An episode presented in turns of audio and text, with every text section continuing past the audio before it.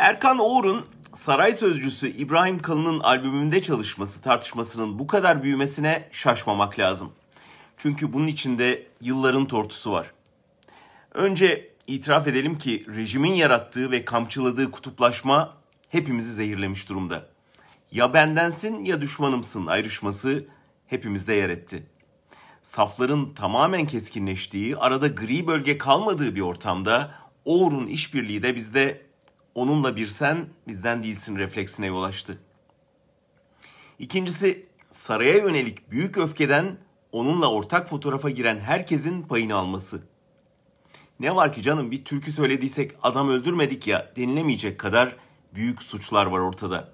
En azından sarayın duyarsızlığı nedeniyle intihar eden bunca müzisyen varken her birliktelik hayal kırıklığı yaratıyor ve suç ortaklığına giriyor. Üçüncüsü kendi kültürel çekim merkezini oluşturamayan AKP'nin bu açığı karşıtlarından sanatçı devşirerek kapatma çabası. Daha önce de bu teslimiyetin örneklerini gördüğümüz ve üzüldüğümüz için orada da ilk tepkimiz hadi ya sen de mi şeklinde oldu. Dördüncüsü Oğur'u savunmak adına ortaya çıkanların işin ticari boyutunu açık etmesi. Onun bir okul için saraya ricacı olduğunun ve karşılığını bu işbirliğiyle ödediğinin ima edilmesi. Kendisinin bu konuda sessiz kalması meseleyi daha da büyüttü.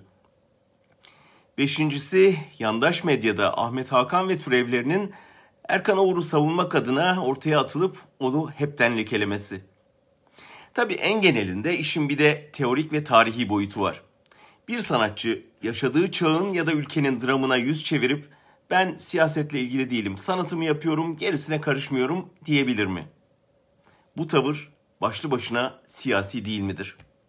Siyasete karışmamak egemenlere hizmetin bir yöntemi sayılmaz mı? Yakın tarihte Necip Fazıl'dan Dali'ye, Elia Kazan'dan Strauss'a kadar pek çok örnek var. Bugün onların şiirini, müziğini dinlerken, resmine bakıp filmini izlerken etkilensek bile zihnimizde bir huzursuzluk geziniyor. Mesela muhtemelen Erkan Oğur'u dinlerken de öyle olacak bundan sonra. İsteyen istediğiyle müzik yapar tabii ama bu kadar suça bulaşmış bir sarayla müzik yapmanın bir bedeli var. Ve ne yazık ki o bedel de sarayın zulmü kadar ağır oluyor. Değer miydi?